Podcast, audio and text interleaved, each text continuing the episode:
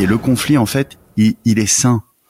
Euh, on ne connaît pas d'organisation aujourd'hui qui soit innovante, qui soit dynamique, dans laquelle le, conflit n'existe pas. En fait, le conflit peut être sain et productif. C'est jamais le conflit en tant que tel qui pose un problème, c'est la manière dont on le gère ou dont on ne le gère pas justement. Et c'est ça qui qui crée euh, beaucoup de problèmes aux organisations. Bienvenue dans Experts en la matière, le podcast d'experts et décideurs qui approfondit avec un invité une tendance ou une actualité pour donner matière à penser aux entrepreneurs.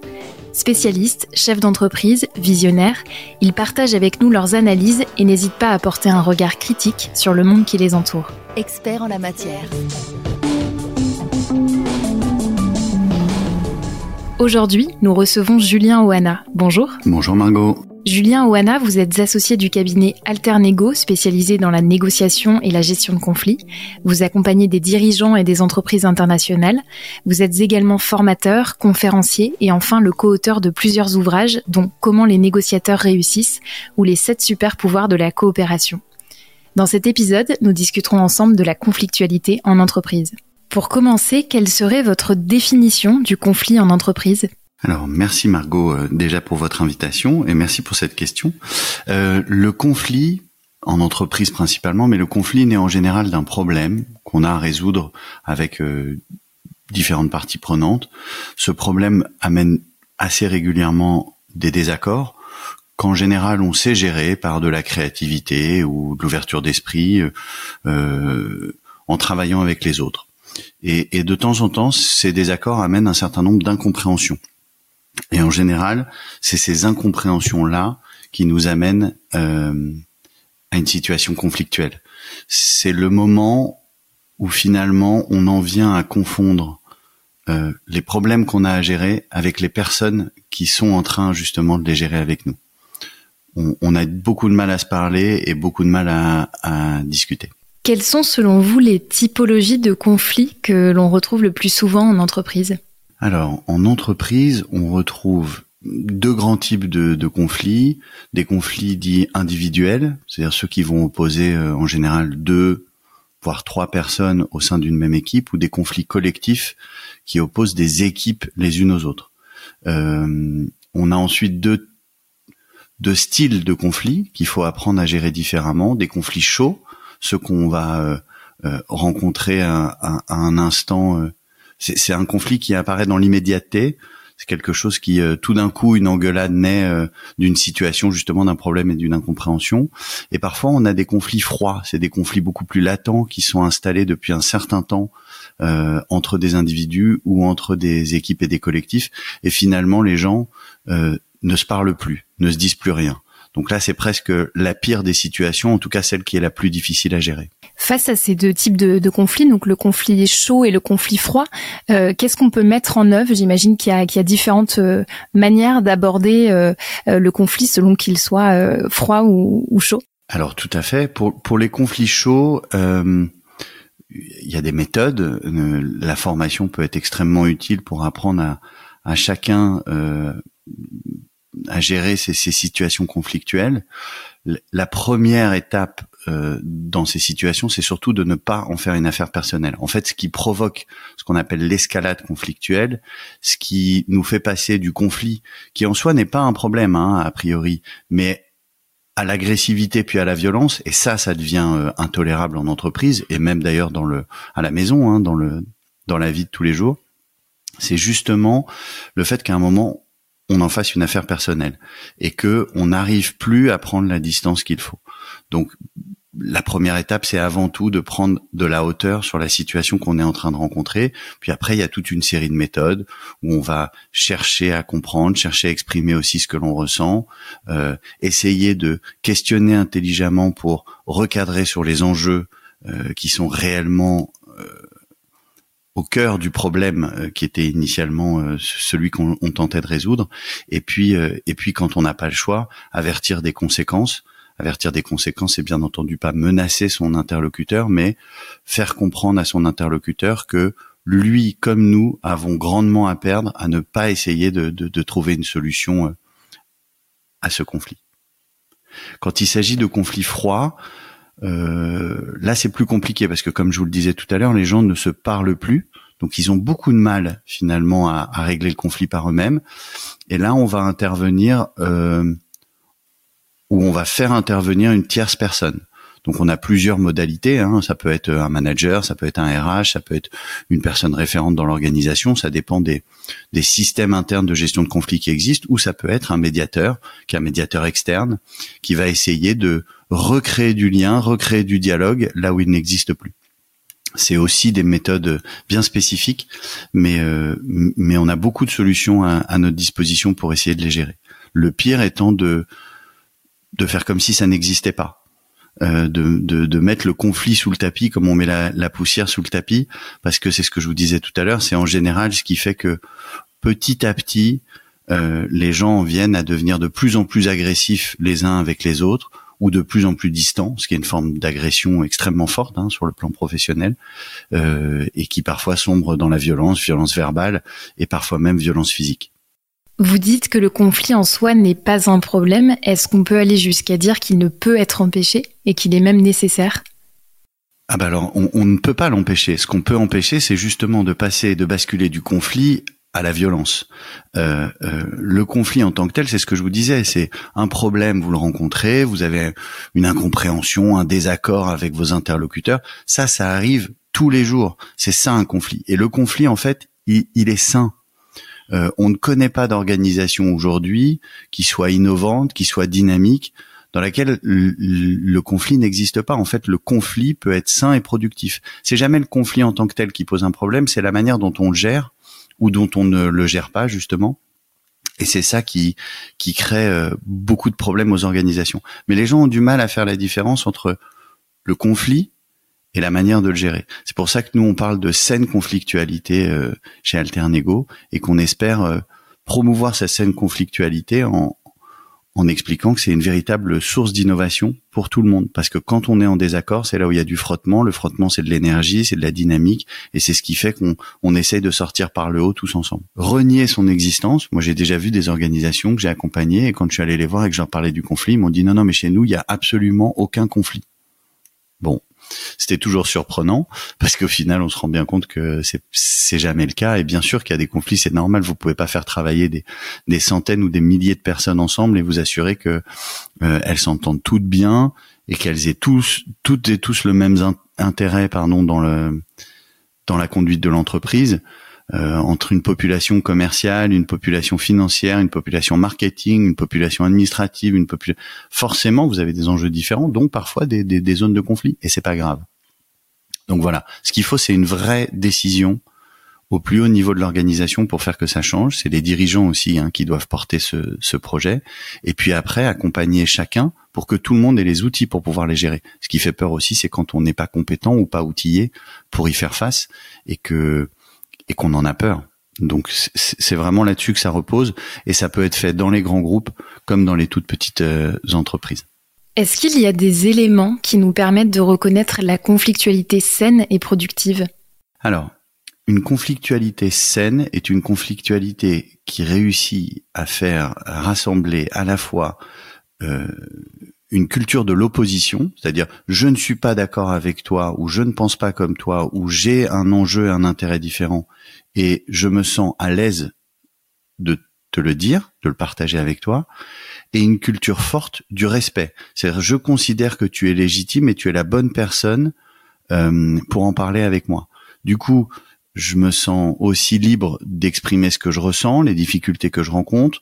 Je, j'attends que tu fasses la même chose et qu'on puisse se dire les choses et dialoguer de façon à parvenir à une solution et sortir par le haut. Voir euh, quand on ne trouve pas de solution, à se le dire aussi et à dire ok, bah, sur ce plan-là, on n'arrivera peut-être pas à trouver de, de de terrain d'entente. Euh, peut-être qu'il faut faire appel justement à une, hiérarchie pour, euh, pour arbitrer, parce que là, on a des enjeux qui sont complètement euh, opposés et incompatibles, et auquel cas, bah, c'est à quelqu'un d'autre de faire ce travail. Donc ça, c'est aussi une possibilité, et c'est la preuve qu'on a des relations saines, que les gens s'écoutent, qu'ils dialoguent, qu'ils essayent par eux-mêmes de trouver des solutions, et que même quand ils doivent faire appel à, à la hiérarchie, ils le font de manière concertée. Et ça veut dire qu'ils se font confiance et qu'ils ont envie de continuer d'avancer ensemble. C'est un peu comme, si vous voulez, c'est un peu comme euh, ce qu'on peut retrouver entre euh, des, parents à la maison. Euh, si vous avez des parents qui sont toujours d'accord les uns avec les autres, finalement, il n'y a jamais de conflit, vous aurez des enfants qui seront assez euh, bah, obéissants, mais finalement qui qui prendront pas beaucoup d'initiatives, qui vont pas beaucoup questionner les choses et qui vont peut-être pas les faire évoluer. Alors non pas que les collaborateurs soient des enfants, hein, c'est pas du tout le propos, mais c'est vraiment pour comprendre la relation qu'on a justement à ce à ces principes de de, de désaccord. On est un peu conditionné comme ça. Euh, quand on a des parents qui au contraire passent leur temps à s'engueuler sans se respecter, et on voit que ça part dans tous les sens, ben en général les enfants ils trouvent vite la faille euh, entre papa et maman euh, ou entre deux papas et deux mamans d'ailleurs pour pouvoir exister et faire un peu ce qu'ils veulent. Si au contraire vous avez des parents qui disent bah voilà sur ce plan on n'est pas d'accord mais on a besoin d'en discuter entre nous pour pouvoir te donner une, une position commune ou une solution, bah finalement c'est quelque chose qui est plutôt constructif et qui qui euh, qui montre que c'est possible. Qu'est-ce qui doit selon vous être retenu par les dirigeants, les collaborateurs pour ne pas craindre le conflit et l'accueillir dans sa forme vertueuse? Prendre de la distance prendre du recul, prendre de la hauteur sur la situation. Les Américains disent prendre l'hélicoptère, ou, ils utilisent l'image de la mouche sur le mur, c'est-à-dire j'essaye de ne pas en faire une affaire personnelle parce que finalement, garder le sourire dans ces situations, c'est déjà euh, euh, montrer qu'en fait on a envie, on est optimiste et on est positif sur la situation. Et donc c'est déjà une façon d'écouter l'autre. Dans un deuxième temps, euh, on, dit euh, passer dans le camp de l'autre, c'est-à-dire essayer de comprendre ce qui est en train de se passer chez lui. Pourquoi est-ce qu'il est dans cette situation? Pourquoi est-ce que euh, il exprime autant de désarroi, de colère, de frustration, euh, d'envie? Qu'est-ce qui est en train de se passer? D'où ça vient ça? Et donc pour ça, c'est vraiment passer dans son camp, faire le travail d'essayer de lui permettre d'exprimer ses émotions, sa colère et surtout les raisons qui euh, l'ont mis dans cet état. Encore une fois, et c'est souvent ce qu'on dit euh, dans ces situations, ce n'est pas parce que vous avez raison qu'il a forcément tort. Donc c'est ce travail qui va être de chercher à le comprendre avant tout, poser des questions, utiliser cette question que les enfants utilisent euh, assez régulièrement puisqu'ils ils la posent tellement de fois par jour quand ils sont jeunes et on oublie tellement de fois de la poser quand on, vieillit, qui est la question du pourquoi. Pourquoi est-ce qu'on en est là? Pourquoi est-ce qu'on est dans cet état-là? En quoi est-ce que euh, finalement la, situation nous oblige à, à nous affronter de cette façon-là? Est-ce qu'on peut pas faire autrement? Donc ça, c'est vraiment la première étape. Et puis ensuite, une fois que vous êtes passé dans son camp, l'idée, c'est de le ramener dans votre camp. C'est-à-dire de poser à nouveau des questions, mais des questions qui vont permettre de recadrer sur les enjeux et les intérêts. C'est de dire, mais finalement, est-ce qu'on n'a pas ensemble intérêt à travailler sur ce sujet? Est-ce que, en fait, depuis tout à l'heure, on est en train de parler, vous et moi, d'une situation, euh, on pense que le conflit, il est là. En fait, il est vraiment à un autre endroit. Est-ce que c'est pas ça plutôt qu'on a intérêt à gérer? On pense que c'est le dossier qu'on est en train de gérer pour la semaine prochaine qui est une source de conflit. Finalement, je pense que c'est un conflit sur nos modes de travail. Nous ne fonctionnons pas de la même manière. Toi, tu as besoin que les choses aillent vite. Moi, j'ai besoin qu'on respecte les délais qu'on s'est fixés en amont. Et du coup, c'est ça qui provoque euh, des conflits entre nous et des zones d'incompréhension. Donc comment est-ce qu'on peut faire pour traiter ce sujet plutôt que de juste parler du dossier de la semaine prochaine? Et c'est tout, tout ce questionnement qui va ramener l'autre dans votre camp et qui va permettre justement de, de, de traiter le véritable problème de fond. Et, et, et enfin, et c'est ce que, ce que souvent on, on est amené à faire parce que quand l'autre ne veut toujours pas travailler avec nous, toujours pas aller de l'avant, c'est de l'avertir des conséquences. C'est de lui dire, OK, si finalement on n'arrive pas même à régler ce problème de communication entre nous, qu'est-ce qui va se passer? Qu'est-ce qui va se passer pour toi? Qu'est-ce qui va se passer pour moi? Attention, le fait d'avertir l'autre des conséquences de l'échec finalement de cette discussion, de ce dialogue, de ce qu'on pourrait assimiler à une négociation, euh, c'est à la fois c'est dérouler le film des conséquences jusqu'au bout c'est de lui dire voilà ce qui risque de se passer pour toi et voilà ce qui risque de se passer pour moi. Parce que si vous ne si, vous ne faites que menacer l'autre en lui disant bah voilà si tu fais pas ce que je veux aussi de toute façon tu trouves pas de solution avec moi voilà ce qui va t'arriver euh, c'est la meilleure manière de, provoquer l'escalade conflictuelle et de vous assurer que l'autre vous dise bah chiche, on va voir ce qui se passe. Alors que si au contraire vous êtes capable de l'avertir, donc d'utiliser cet avertissement pour faire réfléchir l'autre et non pas pour le faire fléchir ou le faire plier, à ce moment-là, euh, vous avez l'opportunité de sortir par le haut, ou en tout cas, vous êtes allé jusqu'au bout des outils qui sont à votre disposition en, en gestion du conflit à chaud, donc en face à face. Lorsque la situation de conflit s'enlise et semble hors de contrôle, à quel moment est-ce qu'il faut songer à recourir à une médiation?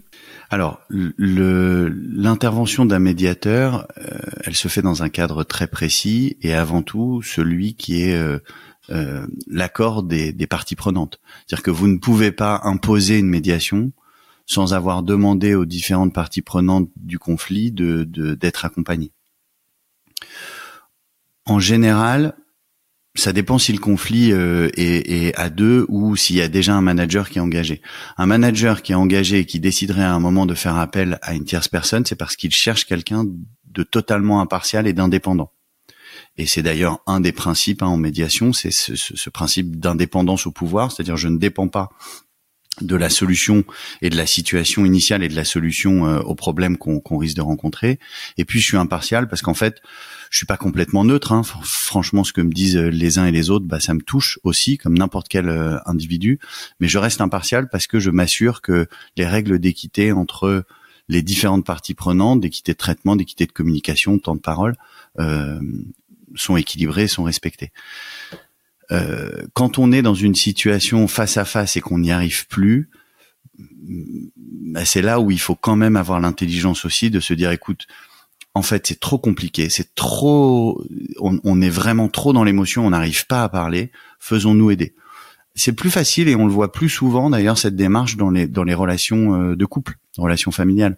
On a souvent des couples qui, quand ils n'en peuvent plus, maintenant c'est devenu, euh, on va dire, un peu plus dans les normes de se dire, on va aller voir un thérapeute de couple, euh, un médiateur familial ou, ou, ou un psy pour pour se faire aider. C'est une démarche qui est assez, qui est de plus en plus commune en entreprise, pas encore suffisamment, mais on y vient. On a des gens qui parfois demandent de l'aide. Après, c'est pas forcément un médiateur interne, hein, ça peut être euh, une personne relais. Ce qui est très utile, c'est quand les entreprises se sont posées des questions très en amont de ces situations conflictuelles et ont décidé de mettre en place des véritables systèmes internes de régulation de ces conflits. C'est-à-dire que si tout le monde sait qu'on a une commission de médiation euh, dans l'entreprise, qu'on a des personnes relais ou des personnes de confiance qui vont pouvoir nous accompagner dans ces situations, ben en général, euh, ces soupapes de sécurité permettent aux gens d'adresser plus facilement les difficultés en face à face parce qu'elles se disent si on n'y arrive pas, on peut avoir recours à, au système interne. Donc voilà, c'est une, une vraie dimension qui se joue au niveau de l'individu, au niveau du management et des collectifs, mais aussi au niveau de l'organisation et de tous les systèmes qu'elle a pu mettre en place. Qu'est-ce qui freine finalement les dirigeants, les managers à avoir recours à une médiation? Le principal frein est que en France, nous avons plutôt une culture du droit qu'une culture de la négociation.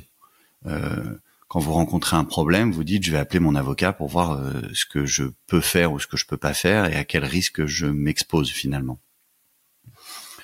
Euh, c'est en train de changer parce que déjà les avocats sont en train de comprendre que la médiation est un véritable outil qui ne vient pas euh, contre le métier d'avocat ou de juriste, mais au contraire qui est à côté et avec, qui est un véritable soutien. Ça vient aussi parce que de plus en plus de juges sont euh, convaincus que c'est un outil utile, donc ils demandent aux, aux, aux parties prenantes d'un conflit commercial, par exemple, de faire appel avant tout à un médiateur. Alors ça peut être d'autres formes, d'autres modes alternatifs de résolution de conflits. Hein. On peut avoir recours à un arbitre, à un expert. Enfin, il y a, y a, différents processus et différentes euh, euh différents comportements, différentes méthodes qui sont euh, incarnées par différentes professions. Euh, donc ça, c'est en train d'évoluer euh, et, et, surtout ça évolue parce que on se rend compte qu'en fait c'est quand même beaucoup moins cher. C'est-à-dire que quand on fait appel à un médiateur ou qu'on tente de, résoudre un conflit par la négociation, bah finalement, on se rend vite compte que même si on a l'impression de, de, de perdre un peu ou de lâcher un peu quand on fait le, le compte on, on, se rend compte justement que euh, une approche très judiciarisée risque de nous coûter beaucoup plus cher à la fois en termes d'image euh, sur le plan financier aussi en termes de temps euh, et puis surtout de relations c'est-à-dire que ce qui est sûr c'est qu'avec une médiation on peut espérer recoller les morceaux en général avec un procès euh, ce qu'on organise, c'est la séparation plus que la réconciliation. Voilà. Donc, il y a une mentalité qui doit évoluer et changer par rapport à ça. Euh, il y a des mœurs qui sont en train de se mettre en place, notamment parce que, par exemple, de plus en plus dans les contrats, des entreprises inscrivent des clauses de médiation. Nous, c'est quelque chose qu'on fait avec nos collaborateurs, par exemple, c'est qu'on inscrit dans tous nos contrats euh, de travail des clauses de médiation. C'est-à-dire, si on est en désaccord sur un départ ou sur une situation donnée, tout d'abord, on essaye de le résoudre par nous-mêmes, et puis ensuite, s'il faut, on fait appel à un médiateur pour essayer de nous accompagner. Et au final, si on y parvient, euh, si on parvient vraiment pas à avancer, on peut avoir recours à un tribunal. Vous soulevez la question du coût du conflit. À ce propos, quel lien peut-on faire entre conflit et productivité ou performance en entreprise? C'est une excellente question. Nous sommes en train de travailler sur euh, un indice qui justement euh, permettrait de euh, en entreprise de mesurer pour chaque entreprise euh, le coût de, non pas forcément du conflit, mais de la manière de l'aborder euh, de manière pas tout à fait efficace. Aujourd'hui, ce qu'on sait, c'est que globalement en France, le coût du conflit c'est trois points du PIB. Donc on se rend compte de ce que ça peut représenter. Après, euh, euh, c'est pas pour ça que c'est forcément une mauvaise chose. C'est-à-dire que la France est très mal classé en termes de conflictualité au travail euh, par le World Economic Forum. On est plutôt dans le bas du classement. Maintenant, le pays le moins conflictuel au monde, c'est c'est la Corée du Nord. Donc, ça donne aussi euh, un peu de, en tout cas, un, indice sur l'endroit où on devrait se trouver. Je pense qu'il y a un véritable équilibre. Ça coûte cher à l'entreprise, mais ça coûte cher parce que parce qu'elle sait pas le gérer et qu'en fait euh, ça se transforme très très rapidement en affrontement. Euh, c'est toute la différence du terme confrontation et affrontement. Si vous vous confrontez avec quelqu'un, c'est-à-dire que vous êtes avec cette personne pour adresser un problème. Si vous vous affrontez avec cette même personne, vous êtes l'un contre l'autre et en fait c'est justement une opposition permanente qui se met en place. Mais aujourd'hui, les entreprises les plus compétitives, par exemple, si on parle des conflits sociaux, sont celles qui ont le dialogue social le plus productif. Euh, quand quand les organisations syndicales et les patrons comprennent que la compétition elle est pas entre eux mais bien à l'extérieur de l'entreprise, quand ils se rendent compte qu'ils ont tout à gagner à avancer ensemble, alors euh, l'organisation devient particulièrement performante. Et sur le plan social et sur le plan économique parce que les, deux sont intimement liés et aussi de plus en plus maintenant, pardon, sur le plan euh, environnemental et sociétal. Ces dernières années, de plus en plus d'organisations basculent vers un modèle d'entreprise dite libérée. Est-ce que cet allègement des lignes euh, hiérarchiques a un effet positif ou négatif sur la conflictualité? J'ai envie de dire oui et non. Euh, non, ça n'a pas d'effet positif au sens où il n'y a pas moins de conflits. Au contraire, il y a en général plus de conflits. Mais oui, parce que l'organisation libérée est par essence une organisation qui doit intégrer le fait que la conflictualité est saine et productive. À partir du moment où, euh, prenons cette question dans les organisations libérées, par exemple, du, rapport aux vacances. Vous savez, dans les entreprises où ils disent, bah, vous pouvez prendre vos vacances quand vous voulez. En fait, c'est à vous de vous mettre d'accord entre vous pour ça. Ce que ça dit, en fait, à ce moment-là, c'est Mettez-vous autour de la table, discutez, débattez jusqu'à ce que vous parveniez à un accord entre vous. C'est vous qui êtes autonome là-dessus. C'est vous qui savez ce que vous avez à faire. Et donc en fait, c'est pousser les gens justement à rentrer et à accepter qu'ils ont un certain nombre de désaccords et qu'à un moment il va falloir faire des choix, des arbitrages, euh, peut-être prendre un peu de, de, distance sur certaines situations, s'adapter, faire preuve d'agilité.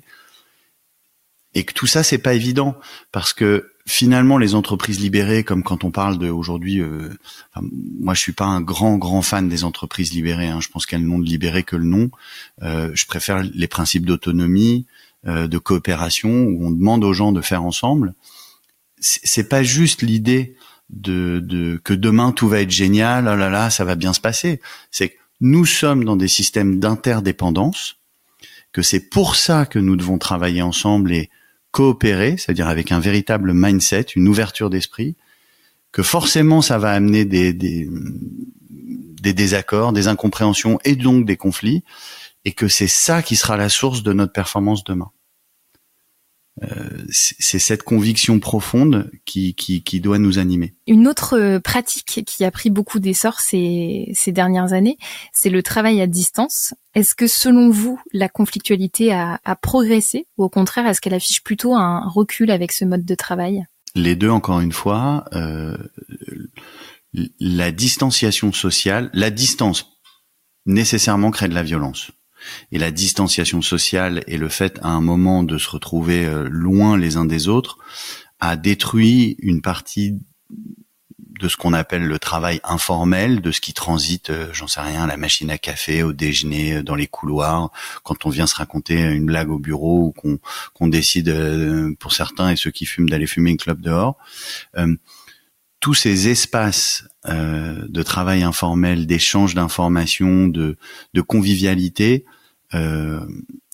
ont été euh, malmenés et, de ce fait ont, généré plus de suspicions, plus de doutes et donc ont augmenté un peu les incompréhensions entre les individus et du coup euh, plus de conflits.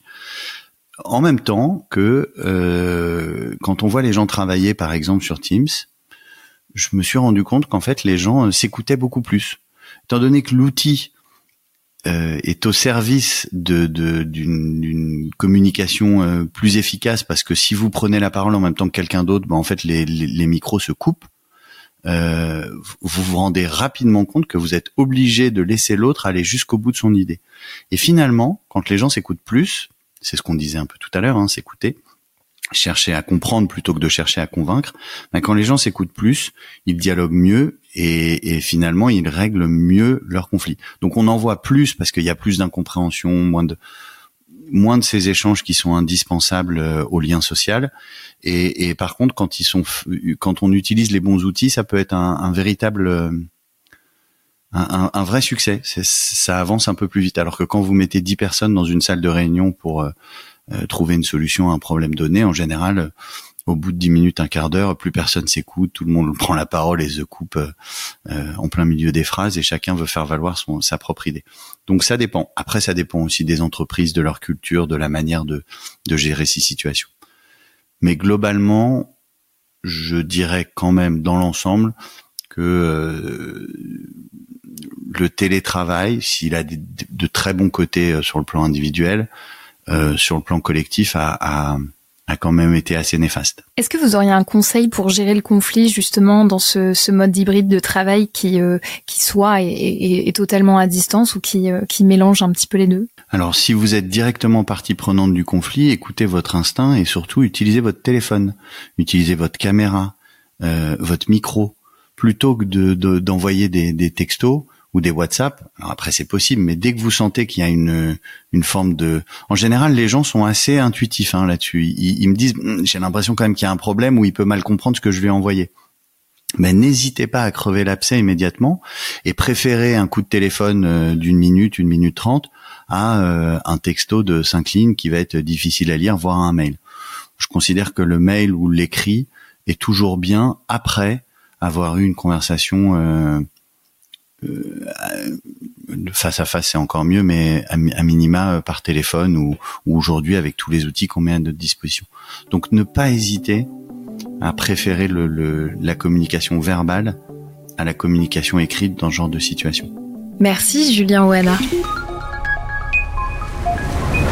Tous les podcasts de la chaîne Expert et Décideur sont disponibles sur le site expertetdecideur.fr et sur toutes les plateformes d'écoute. N'hésitez pas à vous abonner à laisser votre commentaire et à liker.